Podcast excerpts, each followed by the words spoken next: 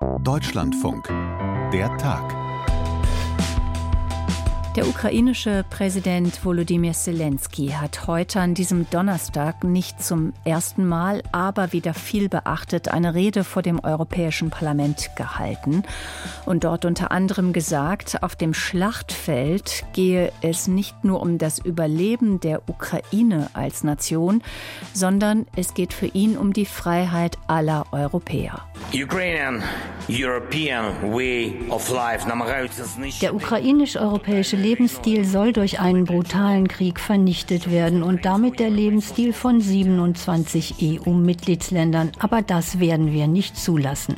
Die Ukraine war das beherrschende Thema am Vormittag auf dem europäischen Gipfel in Brüssel und über Forderungen, Gesten und Botschaften sprechen wir gleich mit unserem Korrespondenten vor Ort Klaus Remme. Und wir gucken uns an, was der US-amerikanische Investigativjournalist Seymour Hirsch jetzt zu den ominösen Anschlägen auf die russischen Nord Stream Pipelines in der Ostsee enthüllt. Wir erinnern uns, das war im vergangenen September. Die USA stecken dahinter, meint Hirsch. Was ist dran an diesen Behauptungen? Stimmt das oder waren es vielleicht doch die Russen?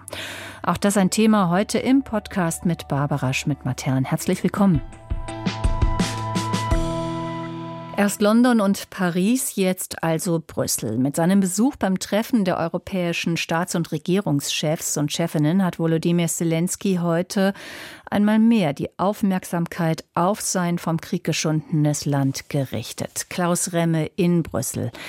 Wie hast du Zelenskys Auftritt heute wahrgenommen? Also ich habe den Pressesaal selten so voll gesehen äh, und das spüre ich eigentlich äh, schon im Prinzip auch schon in den Vortagen, als klar wurde, dass Zelensky kommen würde. Es gibt einfach eine unglaubliche Neugier auf diesen Mann. Und das ist nicht nur die Neugier der Journalisten, die ja noch, sagen wir mal, professionell verständlich wäre, aber es sind eben auch die Abgeordneten heute Vormittag im Europäischen Parlament. Ich will nicht sagen, dass da, äh, da herrschte jetzt keine Aufgeregtheit, aber da, da merkte man doch die Spannung. Und wenn man in den Tagen davor mit Abgeordneten redete, dann äh, dann war klar, dass das ein Highlight für die wird. Und es ist völlig klar, dass dieser Mann einfach man muss schon sagen, Star Power hat. Ja, es geht hier jetzt nicht um Unterhaltung, es geht um Krieg und es geht um überlebenswichtige Themen. Aber Zelensky ist ein Mann mit Charisma. Das wird einfach fast bei jedem Auftritt deutlich. In der Pressekonferenz eben äh, hat er die meiste Zeit ukrainisch gesprochen, genauso auch wie bei der Parlament. Das ist eine Sache, wo ich mich gefragt habe, warum macht er das? Äh, er würde wahrscheinlich in den Medien besser rüberkommen, wenn er Englisch spricht, was er kann. Das hat er hier aber nur in Auszügen getan. Und inhaltlich, wenn du mich fragst, ist die ganze Diskussion rund um den Beitritt äh, hängen geblieben. Die Frage, wie konkret ist das, wie schnell kann das gehen, was sind realistische Erwartungen und was sind überzogene Erwartungen. Mhm. Ähm, bevor wir da weiter noch mal drüber sprechen, zunächst die Frage, Brüssel ist ja die dritte Station jetzt innerhalb von 24 Stunden. Zelensky war vorher in London, dann in Paris, jetzt in Brüssel. Mm, hat das äh, so ein bisschen für Verdruss eigentlich gesorgt, dass Brüssel jetzt sozusagen nur noch die dritte Bühne ist oder hat das nichts ausgelöst? Also, dass Brüssel nun die letzte Station ist, ich glaube, das habe ich hier nicht als Klage vernommen. Dass er vorher in London ist, äh, das hat mich nicht überrascht, denn äh, das ist natürlich nach, nach Washington eine Hauptstadt, in der er äh, zu Recht Dank für schnelle, nicht zaudernde Hilfe loswerden kann und auch muss, denn das kann er in Brüssel nicht mehr tun. Ähm, dass er nicht nach Berlin kommen würde, überrascht mich nicht. Und äh, dass äh, dann Paris da noch dazugekommen ist, ich glaube, das ist in erster Linie Emmanuel Macron zu verdanken, der sich, wenn ich das spitz formulieren würde, äh, ein wenig schmückt mit diesem Gast. So auch heute, als er nach Brüssel kam, also die beiden zusammen im Flugzeug der französischen Luftwaffe und der rote Teppich, der da für beide, sag ich jetzt mal, ausgerollt wurde, äh, Macron brachte ihn praktisch in die äh, Zentrale der Europäischen Union. Das alles äh, wird ihm sicherlich nicht schaden. Mhm. So, und jetzt hast du, wenn wir auf die Themen gucken, über die da heute gesprochen wird, ähm, sind Kampfjets das eine, die ähm, Beitrittsperspektive das andere. Gehe ich denn richtig in der Annahme, dass es da jetzt bei beiden Themen heute keine nennenswerten Fortschritte gibt? Oder wie siehst du das?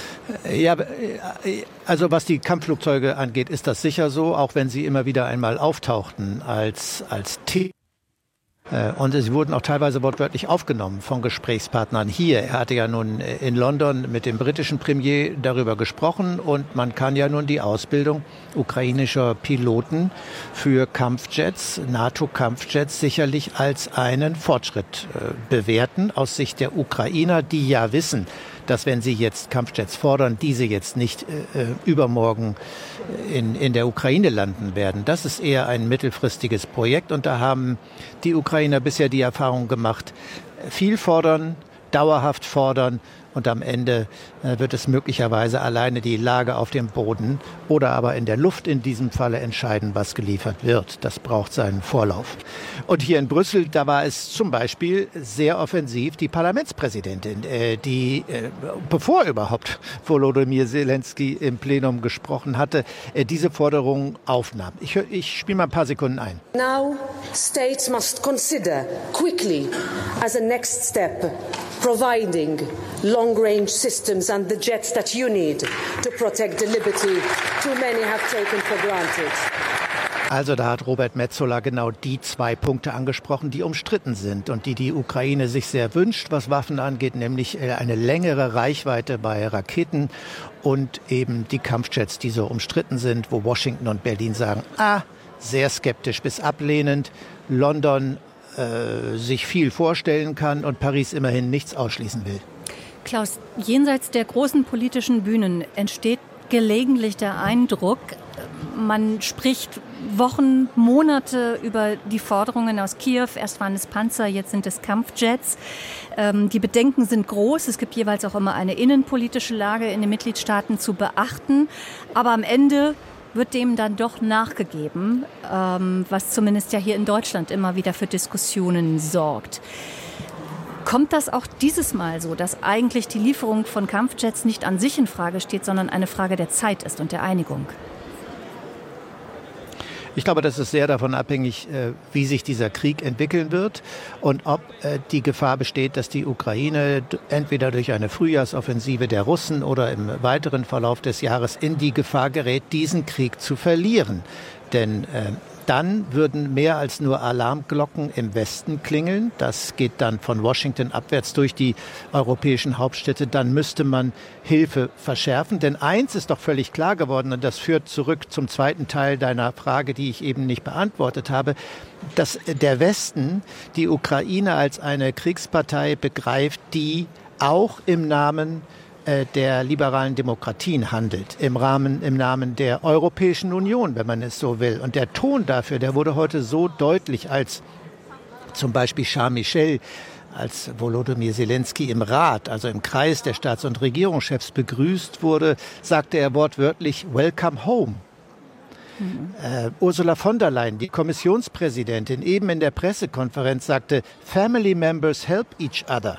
Ja, also wir helfen einander, Familienmitglieder. Es wird wirklich der Eindruck erweckt, als wäre diese Ukraine bereits Teil der Europäischen Union und weckt damit logischerweise Hoffnungen, Erwartungen, dass es mit diesem Projekt äh, sehr, sehr schnell gehen kann da gab es eben eine Szene in der Pressekonferenz, als äh, Zelensky gefragt wurde, äh, wie schnell geht es denn dann? Wie, was heißt denn das jetzt hier äh, mit Beitrittsdatum und Verhandlungen? Und er sagte, guckte in beide Seiten, er stand zwischen Michel und, und von der Leyen und sagte, na ja, this year means this year, uh, 2023. Also äh, es gibt den Bericht der Kommission, mit dem alle rechnen. Und wenn der positiv ausfällt, dann müssen Verhandlungen beginnen. Das ist die Erwartung Kiews. So sieht es aus. Und die sollten äh, in diesem Jahr beginnen. Ich will noch dazu sagen, äh, Volodymyr Zelensky trat in einem Sweatshirt auf, einem schwarzen Sweatshirt, das ich bei Picasso noch nicht gesehen hatte, das er, glaube ich, auch nicht in Paris und London getragen hat, mit dem Emblem der ukrainischen Farben drauf und darunter der Schriftzug United 24. Ah. Ich habe mich kurz gefragt, was das heißen mag, aber eine Interpretation wäre sicher, dass man im Jahr 2024 dann politisch vereint ist. Donnerwetter, das wäre ja was. Also auf jeden Fall eine Botschaft, die der ukrainische Präsident da gesetzt hat oder gesetzt sehen wollte. Ja, das wäre in der Tat was, aber es ist natürlich, es ist natürlich unrealistisch. Und das finde ich ist ein bisschen immer die Gefahr. Die, Vokabul die Vokabeln, die ich hier jetzt höre, der Ton, in dem sie vorgetragen werden, äh, die wecken jede Erwartung, die aber unrealistisch ist. Wenn wir uns vorstellen, dass alles glatt läuft und ein positiver Bericht im Herbst in die Mitgliedsländer geht, diese Mitgliedsländer den Bericht äh, entsprechend würdigen und bestätigen, dann Verhandlungen beginnen bei all den Beitrittskapiteln, die normalerweise Jahre dauern, äh, dann ist ein Beitritt 2024 äh, unrealistisch. Wäre ein Kriegsende eigentlich Voraussetzung für einen Beitritt oder für die Aufnahme von Gesprächen? Das sehe ich so, ja.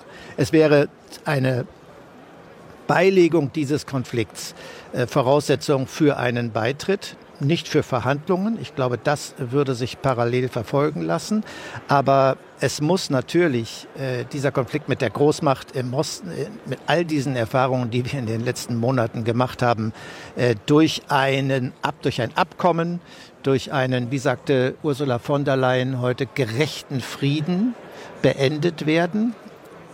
Es gibt genug Probleme, die sich danach stellen. Stichwort Wiederaufbau, Stichwort äh, äh, äh, Strafverfolgung. Das war heute auch nochmal ein wichtiges Thema, dass Volodymyr Zelensky zugesichert wurde, dass der politische Wille besteht, dieses, diesen Strafbestand des Aggressionskriegs zu verfolgen. So kompliziert das auch immer auf internationaler Rechtsprechungsebene ist und äh, die Hauptverantwortlichen dafür mit Wladimir Putin angefangen äh, auf die Anklagebank zu stellen, wie genau das geschehen soll. Sie sagte, der politische Wille ist da, es muss gehen.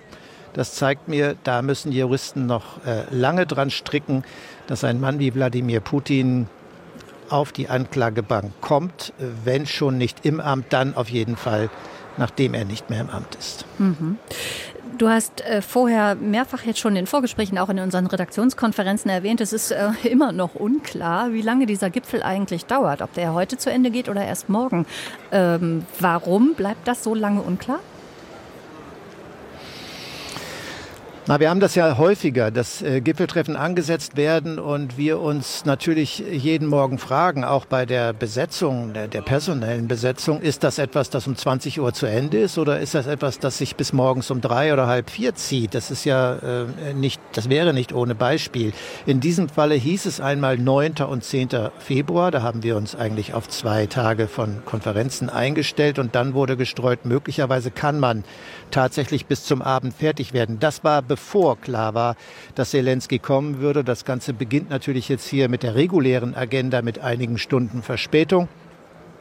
Äh, ich bin immer noch nicht ganz sicher. Ein Grund, warum es schneller gehen könnte, ist, dass äh, bei diesem Sondergipfel keine Beschlüsse gefasst werden. Zu keinem der Themen, auch denen wie der Migration, die ja hier als eigentliches Hauptthema auf der Agenda stand, bis Zelensky kam, werden keine Beschlüsse erwartet. Insofern kann man Diskussionen möglicherweise strecken. Mit Entscheidungen wird dann bei Gipfeltreffen im März und im Juni gerechnet. Das war auch der Hintergrund meiner Frage, um damit nochmal zu dem zweiten großen Themenkomplex auf diesem Gipfel zu kommen, Asyl und Migration. Du hast es schon gesagt, eigentlich war das als Hauptthema, Gesprächsthema angesetzt. Wird jetzt ähm, dieses auch so wichtige Thema für die Europäische Union überlagert durch den Besuch von Volodymyr Zelensky? Wir werden das jetzt in den nächsten Stunden sehen, denn jetzt beugt man sich über die eigentliche Tagesordnung. Ähm, das, äh, der Besuch von, von Zelensky ist protokollarisch abgehakt. Bei der Migration gibt es natürlich so wahnsinnig viel unterschiedliche Standpunkte. Und der Ballast ist eben so schwer, denn das ist ein Thema, mit dem diese Europäische Union seit Jahren ringt, ohne auch nur äh, ein paar Meter weiterzukommen. Immer wieder geht es um die Frage, wie können wir die Zahl der ankommenden Menschen auf diese Union gerecht verteilen? Und immer wieder gibt es Bremser, es gibt Blockierer, es gibt unterschiedliche Vorstellungen. Äh, und je nachdem, wie stark der Druck ist und er ist im Moment hoch, das erklärt auch diesen Sondergipfel und das Thema. Die Zahlen steigen steil und in vielen Mitgliedsländern ist die Erwartung, äh, dass äh, die Zahl der Menschen, die irregulär über die Grenzen, die Außengrenzen der EU kommen, reduziert wird und diejenigen, die schon drin sind, und äh, keine Aussicht haben, ein, äh, oder ich will es anders sagen, die ein abgelehntes äh, Asylbewerbungsverfahren durchlaufen haben, auch wieder in Herkunftsländer abgeschoben werden. All daran, hab, daran hapert es zurzeit und ähm, äh, da wächst der politische Druck. Da muss sich etwas tun. Mhm. Okay, dann warten wir diese Gespräche doch tatsächlich erst noch einmal ab. Ich habe dich richtig verstanden. Das beginnt ja jetzt erst auf der Tagesordnung. Und äh, bis dahin danke ich dir erstmal herzlich für deine Einschätzung, Klaus Remme, auf dem EU-Gipfel in Brüssel für uns. Danke. Es war einer der bisher größten Angriffe auf Europas Infrastruktur. Zwei gewaltige Explosionen tief auf dem Meeresgrund im vergangenen September in der Ostsee. Das Ziel, die beiden russischen Gaspipelines Nord Stream 1 und 2. Wer steckt dahinter? Diese Frage ist bis heute unklar, weshalb seit Monaten die Spekulationen ins Kraut schießen. Die einen verdächtigen Russland, die anderen sagen, das war ein gezielter Sabotageakt der USA. Jetzt erregt ein früher sehr renommierter US-Journalist Aufsehen. Seymour Hirsch Pulitzer-Preisträger und langjähriger Mitarbeiter der New York Times verdächtigt Washington, hinter der Sprengung zu stecken. Allerdings gibt es Zweifel an seiner Darstellung, denn Hirsch ist seit Jahren umstritten, unter anderem wegen seines Umgangs mit Quellen. Er selbst hat vor einigen Jahren bei Deutschlandfunk Nova das Folgende über seine Arbeitsweise gesagt. Ein Klischee über mich lautet, ich terrorisiere Leute, rufe sie mitten in der Nacht an und beschimpfe sie, wenn sie mir keine Informationen geben. Das ist alles Quatsch. Natürlich ist Washington eine ziemlich raue Stadt and people in high office or people in the intelligence community who know things. Wenn mir jemand Informationen anvertraut, dann gehe ich damit sehr, sehr sorgfältig um und tue den Teufel, sie sofort zu veröffentlichen. Im Gegenteil, ich verbringe ziemlich viel Zeit damit, an noch mehr Informationen heranzukommen, um den Hintergrund einer Geschichte auszuloten. Das ist natürlich Luxus, denn manchmal arbeite ich Monate an einem Zeitungsartikel. And so I have a luxury of working for a magazine which I can spend months on a project. Seymour Hirsch haben wir da gerade gehört. Marco Bertolaso, Leiter der Nachrichtenredaktion hier im Deutschlandfunk, ist jetzt zu mir ins Studio gekommen. Ja, vielleicht fangen wir erstmal an äh, für die Hörerinnen und Hörer und, reden mal drüber, wer das eigentlich ist, Seymour Hirsch. Julian Assange kennen heute alle und der Hirsch ist, wenn man so will, so eine Art Vorfahre von ihm. Das ist schon ein sehr bekannter Journalist, Investigativlegende, inzwischen auch schon 86. Er hat immer wieder Verfehlungen auch des eigenen Landes aufgedeckt vom Kriegsverbrechen in Vietnam, also schon lange her, aber auch bis zur Folter im Golfkrieg, also schon in der näheren Vergangenheit. Und insofern, Barbara, liegt diese Nord Stream-Geschichte, die Amis machen da irgendwas, was nicht ganz okay ist, schon so auf einer Linie mit den Geschichten, die er sonst so rausgebracht hat in einem halben Jahrhundert sozusagen in sein Lebenswerk. Man muss aber auch sagen, dass er diesmal auf einer Blogplattform veröffentlicht heißt, äh, hat. Substack heißt es. Das ist schon auch was Relevantes, was man als Journalist nach und nach beobachten muss. Das ist relativ neu. Aber man kann eben auch sagen, es hat sich kein großes Medium gefunden. Und das gabelt dann wieder zu zwei Optionen. Entweder die Geschichte war für klassische Redaktionen zu dünn oder zu heiß. Und das werden wir in den nächsten Tagen rauskriegen, hoffentlich. Okay, wissen wir also zum jetzigen Zeitpunkt noch nicht. Äh, du sagst zu dünn oder zu heiß. Ja. Hat möglicherweise auch eine Rolle gespielt, dass Seymour Hirsch ja in den vergangenen Jahren durchaus auch Kritik auf sich gezogen hat, unter anderem wegen seines Umgangs mit Quellen. Ja, das ganz bestimmt, weil ähm, er etwas macht, was ähm, Äh, ja, man muss es auch sagen, in, in manchen Zeiten im Journalismus äh, heldenhaft war und auch zu Hollywood-Filmen äh, geführt hat, nämlich du hast eine Quelle, ein Gerücht, dem gehst du nach und darauf baust du was auf. Das kann gut gehen, du kannst den Nagel ins Schwarze getroffen haben, es kann aber auch Verleumdung sein. Und das weiß man eben nicht, wenn man konfrontiert wird mit so einer Recherche, die dann äh, sehr große Wellen zieht. Und was heißt das für deine, für eure klassische Arbeit in der Nachrichtenredaktion hier im Deutschlandfunk? Wie geht ihr mit so einer unsicheren Quellen- und Nachrichtenlage dann um?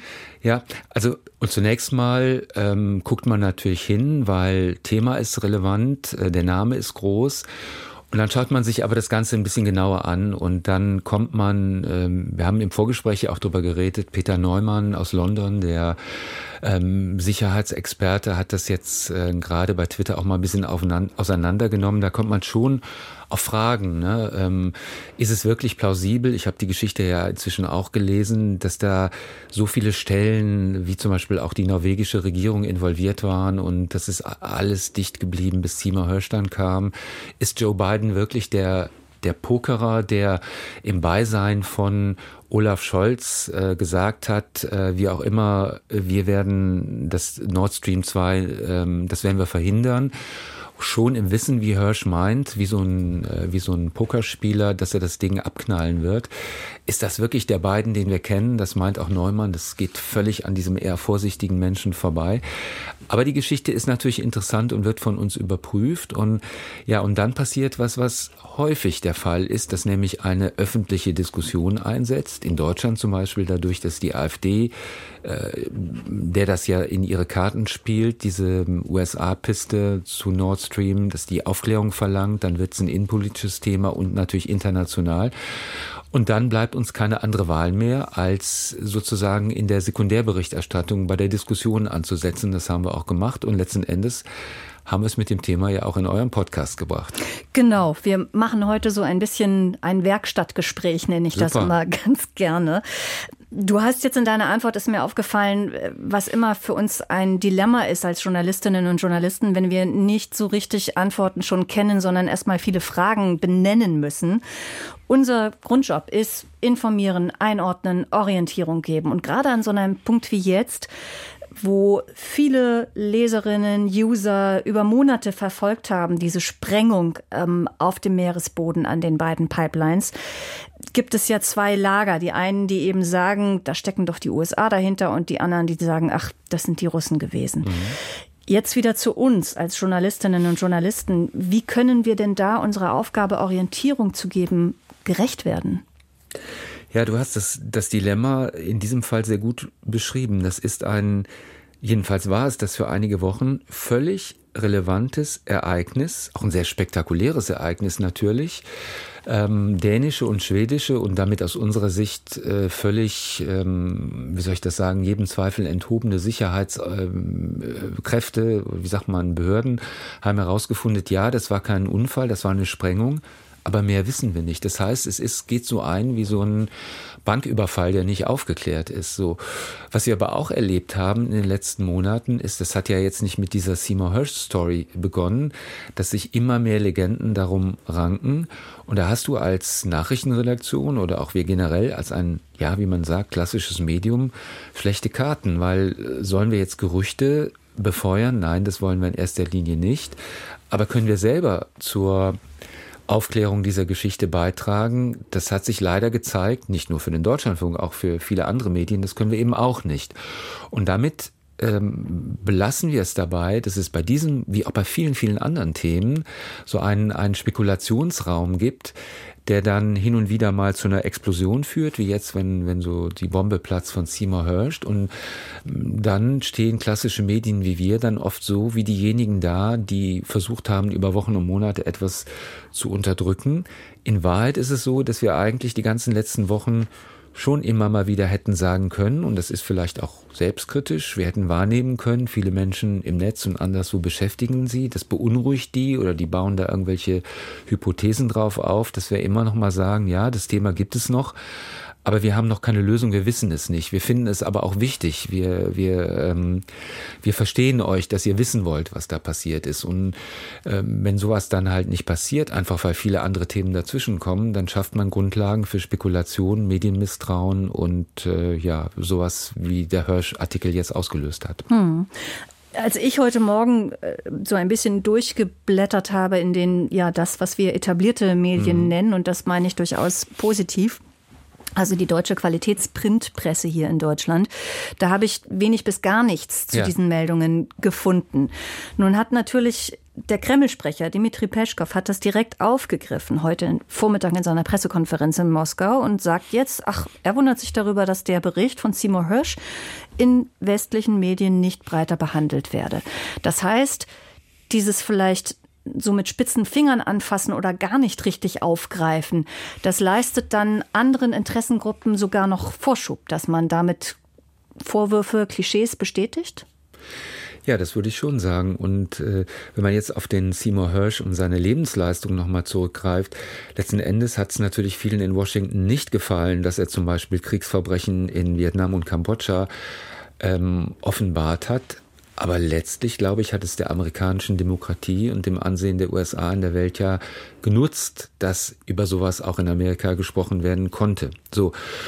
Und du hast jetzt äh, auf das bislang geringe Medienecho im Westen, in Deutschland ähm, hingewiesen. Jetzt haben wir inzwischen schon 15 Uhr und bald 01. Ähm, ist das zwar immer noch so, aber ich habe gerade geguckt, die großen Nachrichtenagenturen haben das Thema in den letzten Stunden schon aufgegriffen. Und du und ich und unsere Hörerinnen und Hörer, wir können uns darauf einstellen, dass es mindestens mal für zwei Tage das ein heftig diskutiertes Thema auch bei uns sein wird. Die Frage ist nur, was passiert? Wenn es jetzt nur ein, ein äh, Austauschen von Vorwürfen und Angriffen ist, dann wird es ähm, wird nichts Gutes draus. Ich persönlich bin auch immer skeptisch, wenn man das jetzt, äh, ich mache das jetzt mal sehr, sehr deutlich und bitte auch die Leute, die mich da nicht falsch zu verstehen, wenn man es jetzt mit einem Faktencheck abkanzelt, kann man natürlich machen. Also wir haben eben über so Widersprüche schon gesprochen. Peter Neumann war eine Quelle. Das muss man tun. Aber ich glaube, dass es wichtig ist, ähm, die Emotionen auch von Wahlbürgerinnen, von Menschen, die diese Demokratie ja tragen sollen, nicht zu unterschätzen. Es muss schon immer auch klar werden, dass ein Medium wie das unsere, die das ernst nimmt und sich bemüht, eine Vertrauensbasis hinzustellen. Und das haben uns in weißt du, dieser Umgang mit Faktenchecks und mit Lügen und möglicherweise ist das ja alles auch eine groß, große Lüge. Da haben wir in den Trump-Jahren viel gelernt und die Wissenschaft hat uns dabei geholfen, wenn man Leuten, die irrationale Sachen einfach jetzt mal gerade glauben wollen, den einfach sagt und mit so einem Beweis, ähm, wissenschaftlichen Beweis, äh, das entgegenschmettert, dass das alles irrational ist, dann dann ist man zwar, hat man möglicherweise recht und kann sich auf die Schulter klopfen, aber man erreicht null. Das ist ein ungelöstes äh, Rätsel und es steht den Medien gut an zu sagen, das ist ein wichtiges Thema, wir haben noch keine Antwort, wir können nichts ausschließen. Und dann kann man sich kritisch mit dieser Recherche auseinandersetzen und sie möglicherweise falsifizieren. Vielleicht noch ein letztes Schlusswort, Marco. Für alle, die jetzt sagen, ich möchte aber schon wissen, wie das jetzt mit den Recherchen von Seymour Hirsch weitergeht in den nächsten Tagen. Du bist Nachrichtenexperte. Was empfiehlst du? Also ich kann allen nur empfehlen, sich vielleicht den Artikel als Nummer auf Englisch geschrieben von Seymour Hirsch selber mal bei Substack, der ist da frei. Das machen die. Also normalerweise ist das ein Abo-Ding. Die haben es aber freigestellt. Naja, warum? Weil es eben Kreise ziehen soll. Es gibt gute KI-Übersetzungstools. Also wer Englisch nicht kann, kann da eine ganz gute deutsche Version sich im Internet besorgen. Und dann sollen sie erstmal selber die Hörerinnen und Hörer einen Plausibilitätscheck machen. Überzeugt Sie das, wie das geschrieben ist? Ist das zu suggestiv? Kommen Ihnen da so? Und dann, wenn Sie selber mal in dem Thema drin sind, dann sollen Sie die kritischen Äußerungen von links und rechts wahrnehmen und nicht einfach nur den Spinnen, sondern erstmal sich das selber anschauen. Und wie gesagt, ich glaube, wir werden in den nächsten Tagen noch was davon hören. Und ich habe immer gerne Dialog mit Menschen draußen, ähm, die nicht glauben wollen, sondern die wissen wollen. Und von daher erstmal ans Original gehen. Danke, Marco Bertolaso, Nachrichtenleiter unserer Nachrichtenredaktion hier im Deutschlandfunk für deinen Besuch im Studio. Sehr gerne. Tschüss. Das war der Tag im Deutschlandfunk Podcast der Tag. Am Mikrofon Barbara Schmidt-Matern. Tschüss und bis bald.